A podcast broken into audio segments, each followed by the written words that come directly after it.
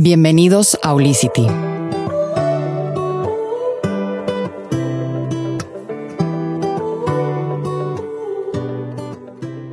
Quiero empezar esta, este espacio con unas palabras que nos dirige, bueno, dirigió en algún momento mi invitada del día de hoy aquí en Olicity. Y empieza así, dice, vivimos en un mundo holístico, somos seres únicos, irrepetibles, llenos de posibilidades, somos la dualidad y el balance a la vez. Vivimos en un mundo diverso. Para que pongan atención, eh, chavos, todos los que están escuchando. El empresario de hoy puede ser alguien diferente, puede ser alguien mucho más holístico, siempre y cuando busque y tenga las herramientas para hacerlo.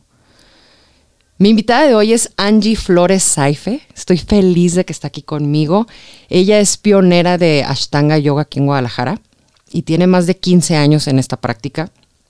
Ella es maestra autorizada certificada por la única escuela con esta capacidad, que es la Krishna Patavi Ashtanga Yoga Institute.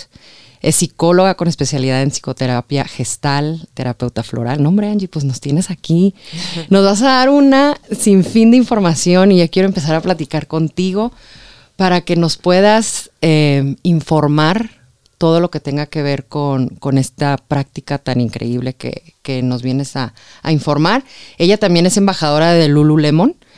Es terapeuta floral, tiene una certificación en Pilates y, este, y estudió PNL. Bienvenida, Angie. Gracias. Muchísimas gracias por estar aquí. Eh, ¿cómo, cómo, me puedes interpretar estas palabras que nos dijiste, que dijiste al principio, o sea, que, yo interpreté al principio, no? Bueno, eh, pues sí, como platicábamos hace ratito, eh, pues sí, vivimos en un mundo que está en constante cambio. Entonces, pienso que el mundo de ahorita es muy diferente a lo de antes. Y lo que siempre he dicho es que antes todos estarán de acuerdo, yo creo, tener, por ejemplo, un tatuaje significaba algo muy específico, ¿no? Mi abuelita, este, si me ve un tatuaje, inmediatamente juzga ciertas, ciertas características, ¿no? O si veíamos un turbante blanco en una persona, decían, ah, Kundalini Yoga es yoga, y normalmente la persona era, pues, de ideas este, más libres en cuanto a las ideologías, pero actualmente, con tanta información en el mundo, yo creo que las personas tenemos acceso, y esa es la era, ¿no? Estamos en la era de la comunicación, tenemos acceso a toda la información. Y entonces encontramos tesoros porque vemos que, por ejemplo, es lo que decía, lo que quise decir ahorita es que el empresario puede darse cuenta por fin que la meditación es una herramienta también para él, no solo para la abuelita que le gustaba el yoga y que le gustaba estirarse porque no tenía nada que hacer. Ahorita vemos que grandes personalidades de, cualquier medio, por así decirlo, hasta políticos, pues, eh, empezaron a retomar ya eh, herramientas holísticas. Eh, todo esto empezó desde los 70 yo podría pensar, pues en cuanto al yoga, fue justo como en, ese, en esa época cuando empezaron a traer a maestros de la India a Occidente. Y también primero se hizo como algo muy fancy, ¿no? Grandes eh, artistas, pues David Bowie, por ejemplo, él encantaba el yoga en los 70s. Eh, y así eh, figuras públicas, ahora Madonna, ¿no? Son ashtangis, ¿no? Gwyneth Paltrow. Hay muchos ashtangis ya conocidos y ya se abrió, ya se abrió, ya se abrió a, un medio. Entonces, pues sí, en pocas palabras en esa frase es el el dar la oportunidad a las personas que, que tomen herramientas para poder, digamos, subsistir a este tiempo que está tan rápido ya, que el ritmo de vida de todos es tan intenso, para hacer pausas, para ir hacia adentro, eh, trabajar el cuerpo y conectar con otras áreas. ¿no? La alimentación, es que todo se conecta. Claro, y tú, tú de lo que has estudiado, esa parte de cómo se conecta, cómo podemos eh, manejarlo y entender la forma holística en que el ser humano funciona. Sí. Pues mm, justo ahorita lo que te iba a, hacer ratito estábamos platicando y tenía esa idea y te dije, ahorita te la platico en la conferencia, es que eh, muchas veces las personas, por ejemplo, esa es mi, en mi experiencia como psicóloga o como maestra de yoga, las personas quieren algo, hay algo que podría ser como muy conductual, ¿no? Ahí sí como que casi yo le tiraría un poco a las conductistas, ¿no? Que son, trabajan como la mente dice algo, yo quiero esto, por decir algo, quiero dejar de fumar. Y simplemente, apuramente lo, lo intentan. Pero como somos seres holísticos, ni su energía, ni su organismo está listo para hacer un cambio radical, ni su entorno tal vez. Entonces, en mi experiencia, por ejemplo, en el yoga, las personas cuando ya tienen tres, seis meses practicando de forma constante, se acercan y dicen, Angie, estoy fascinado, no dormía, estoy durmiendo súper bien, estaba súper cansado a media tarde y ya no tengo muchísima energía, me siento súper contento, no sé qué me pasa, o sea, empiezan a suceder cambios y empieza a crecer también como una gana de ir más lejos a otras áreas de la vida, como, oye, ya, ya es que ya no tengo ganas de comer carne. Exacto.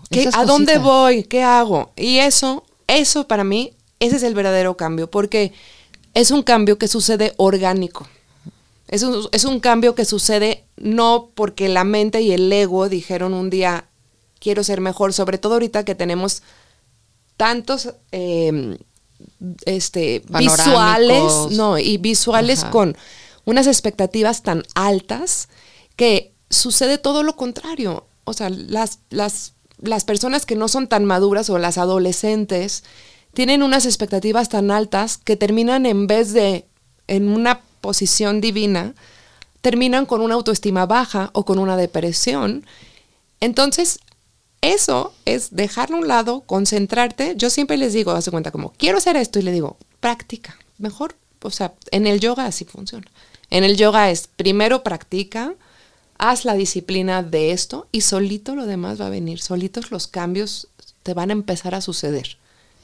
Entonces, solito eh, me dan ganas de comer mejor. Y así empiezas a, radiar. Y ahí, haz de cuenta, es en donde podemos aprender a, a, lo que nos dicen, ¿no? Que a veces es como, ¿y eso cómo sucede? De apréndete a escuchar. Claro. Ahí es en donde viene esa magia que tú dices que, oye, mi cuerpo ya me está pidiendo algo diferente. Claro. Claro, claro. Y eso se vive a la práctica. Claro, y a eso súmale que cada día somos diferentes.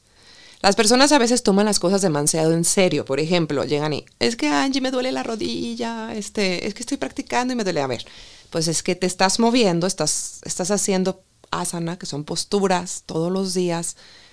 ¿Cuánto tenías sin hacer esto? No, pues es que... Y así sale o investigando. A veces hasta le digo, ¿qué comiste el fin de semana? es que fue el cumpleaños de mi prima y me comí me atasqué de tal, o sea, y eso influye, influye la comida del fin de semana, influye tu ciclo de sueño, todo eso influye en tus emociones, está comprobado que la alimentación y la mente están conectadas, está comprobado que la mente y el funcionamiento del cuerpo, el sistema inmunológico, también están conectados. Entonces, para todos lados, para donde le veamos, hay de dónde sacar bueno y malo.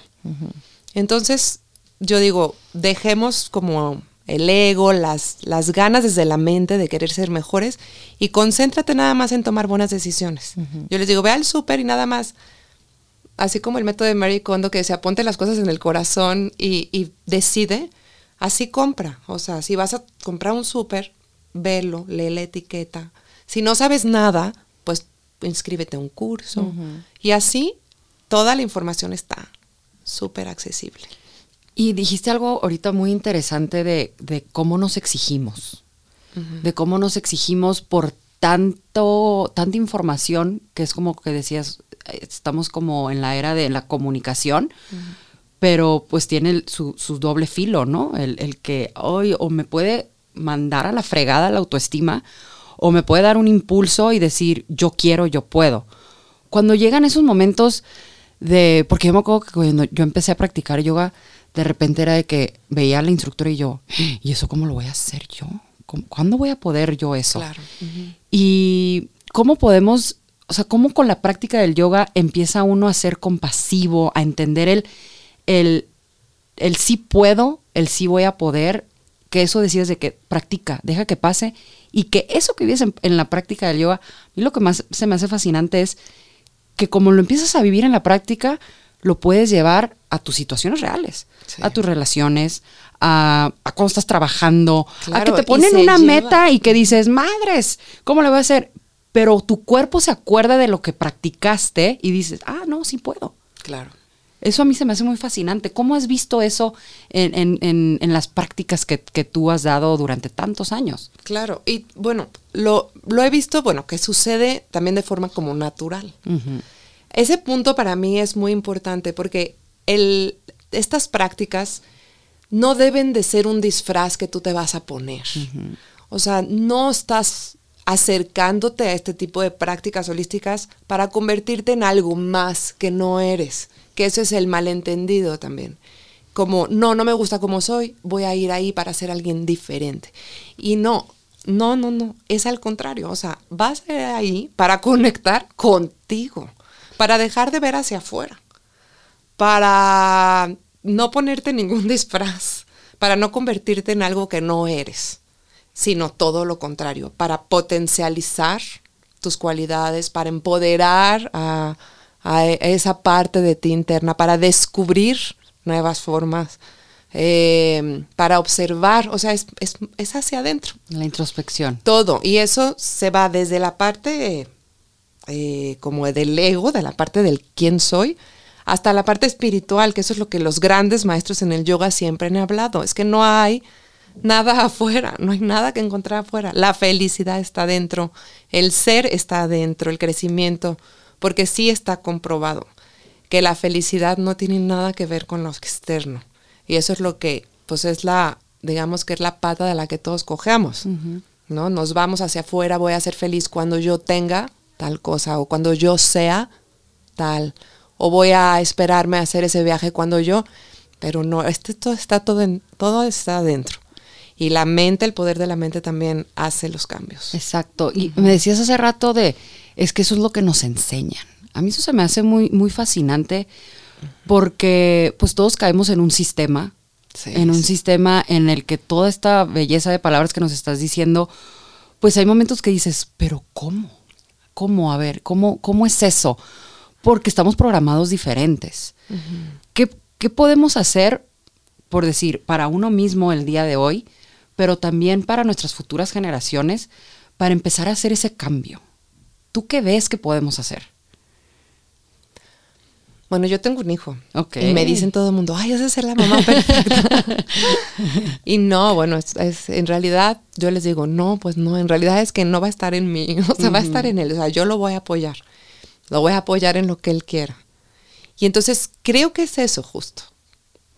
No es como si yo, yo tuviera que darle una identidad a mi hijo, pero pues no, porque él no soy yo. O sea, yo a lo mucho le puedo enseñar, yo pienso con mi ejemplo, ojalá lo tome, pero ni, ni siquiera estoy segura de qué va a pasar. Eh, pero creo que es dar las herramientas necesarias a las personas, ¿no? Por ejemplo, esto que es Holicity, ¿no? Que está divino, que es un proyecto de, de ofrecer los medios a las personas para crecer, para, para decir, esto estoy en un, en un clic, tener toda la opción. Entonces, eso es lo que creo, que la persona crea conciencia también de, no, yo soy contador, o sea, no va conmigo esto. Exactamente. Este, pues no, al contrario, córrele, vente para acá y, y, y- y, bueno, yo en mi estudio tengo matemáticos que practican increíble, o sea, hay de todo. Está todo y me creciendo y platicabas la cambiando. otra vez de cómo, cómo has visto a hombres. Mucho más. A ver, y platícanos aparte de, son súper disciplinados. de, de la energía que ellos viven. Sí, bueno, en el Ashtanga, Ajá. o sea, porque todo es, es, es el manejo de las dualidades en el mundo, ¿no? También ese es otro tema.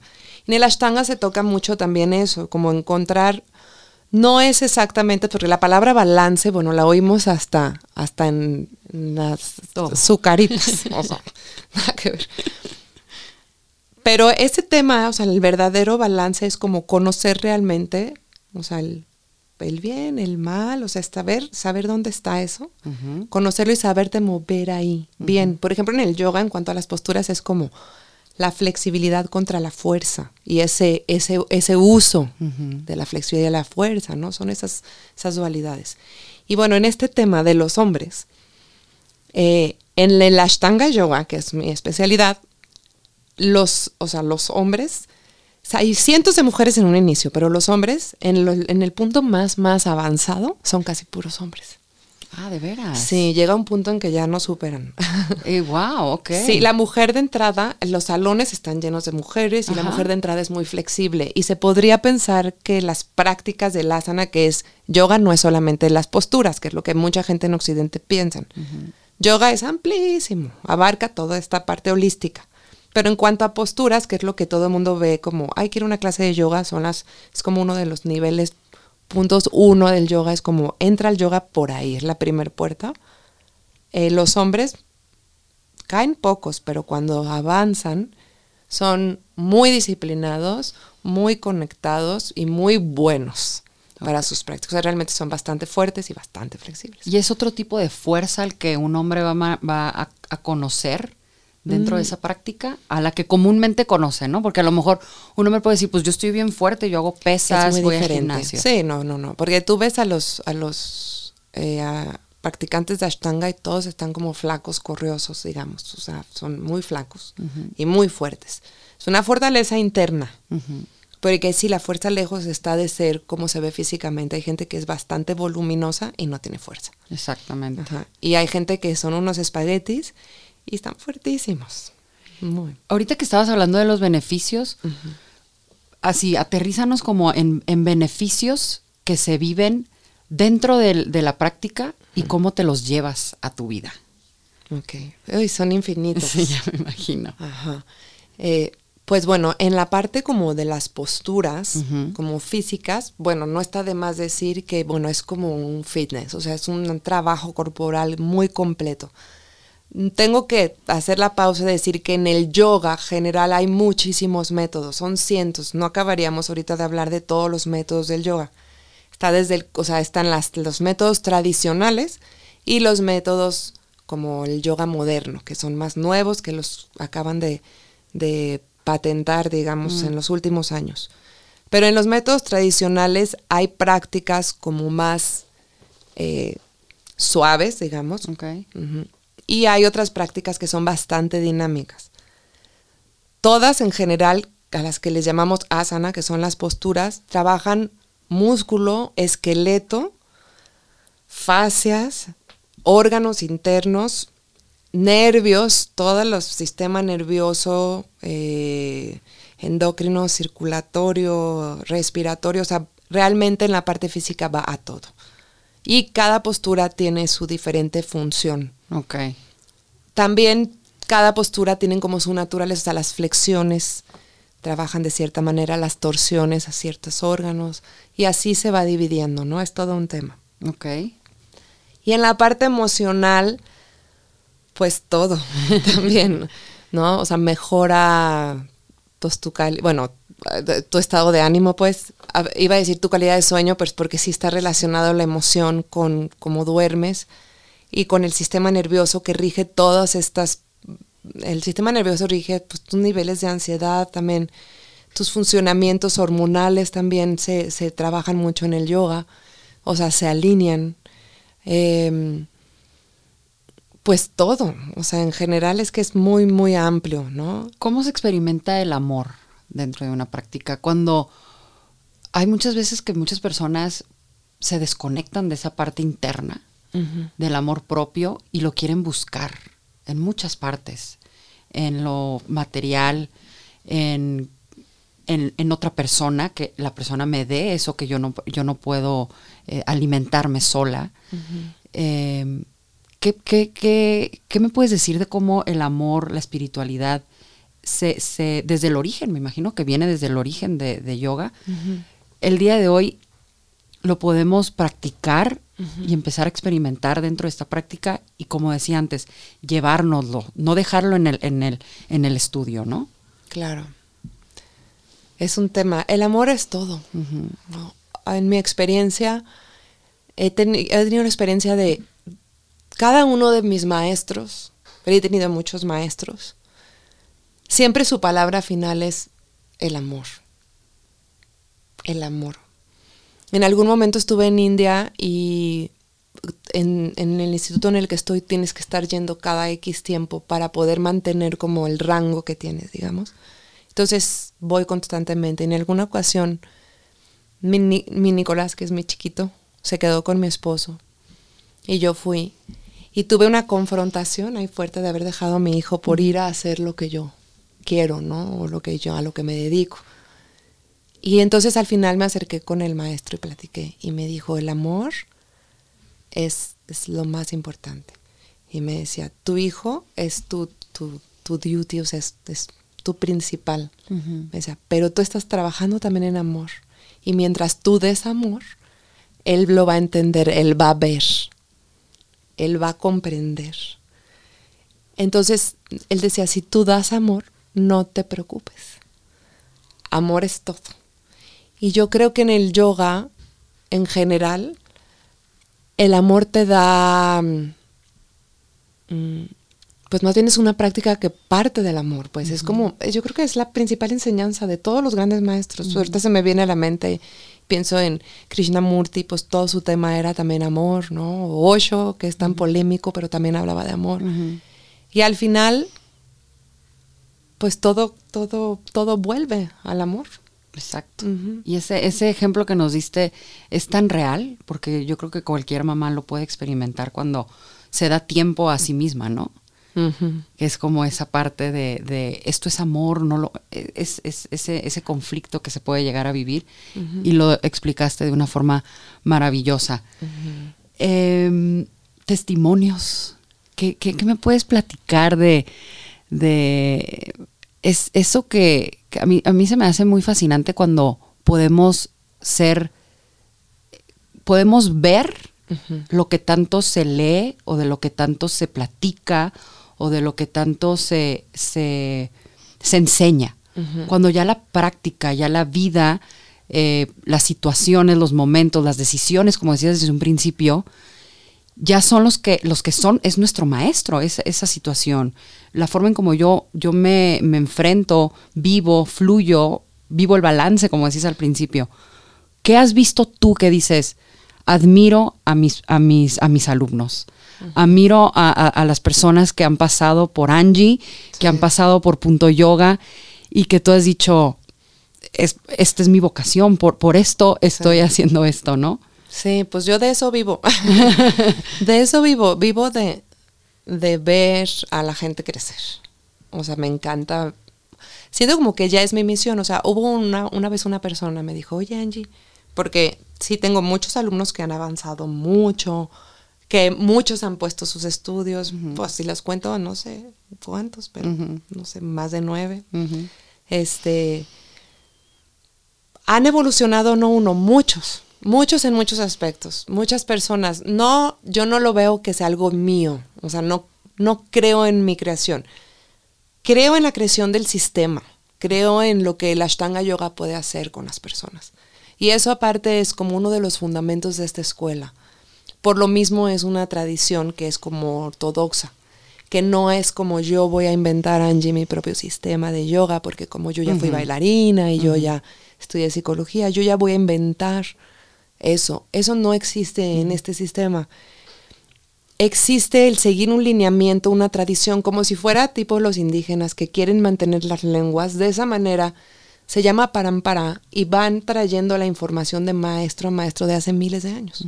Entonces respetamos los libros, las escrituras, porque creemos que ahorita estamos como un poco nublados con tanta información y tratamos de rescatar como lo más puro de aquellas enseñanzas y las adaptamos lo más puro que se pueda al hoy y tiene unos resultados magníficos. Desgraciadamente ha habido algunos egos pues que han movido y han dicho, no, esto no está bien, esto, aquello no está mm. bien, pero bueno, cada quien su propio camino. En mi experiencia,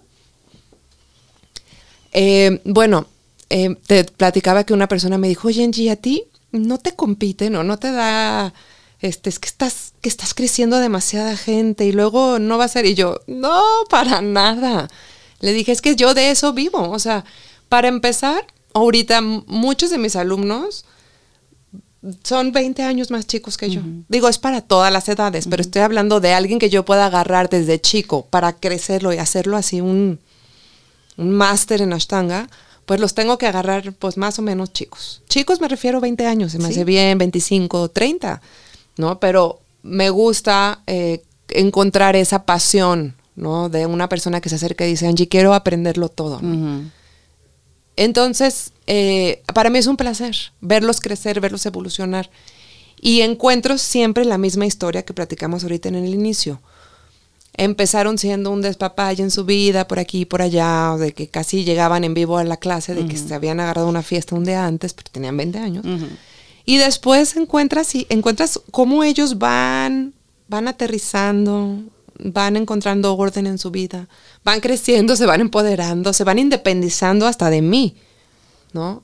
Sus prácticas vuelan, empiezan a viajar, empiezan a enseñar, empiezan a crecer y toda su vida les mejora. Después ya traen novios, después ya se casan. O sea, he visto realmente la evolución de muchos y para mí es un placer conectar a la gente con el medio del yoga, que ya es mundial. En realidad es que en todas las escuelas del yoga ya es un boom mundial porque creo que es una necesidad, no solo el yoga, sino la meditación, cualquier área holística en estos tiempos se convirtió ya en una necesidad para todos. Sí, en una parte de nuestros días. Contrarrestar todo esto que estamos viviendo tan diferente a como era hace 30 años. De acuerdo. Angie, muchísimas gracias. No, pues de nada. Muchísimas gracias por todo lo que nos platicas. Eh, les recuerdo que el perfil de, Angie está en Olicity para que conozcan acerca de Punto Yoga, de dónde los pueden encontrar, sus horarios, ahí los pueden contactar a ellos directamente, su ubicación. Pero recuérdanos, ¿dónde se encuentra Punto Yoga? Bueno, está en Providencia, entre Alberta y Américas, en una casa diseño que se llama Casa Brasilia. Y bueno, está ahí adentro. Sí, sí, sí, Perfecto. Bienvenidos cuando Muchísimas gracias, Angie. Y les recuerdo que este, así como les gustó este podcast, que lo compartan, compartan estas, estas palabras que, Angie nos, nos ofrece en, este espacio y que no duden en escuchar nuestro siguiente podcast la siguiente semana. Muchísimas gracias. Gracias a ti. Mi nombre es Nicole Moreno Sad y es momento de descubrir lo que te mueve.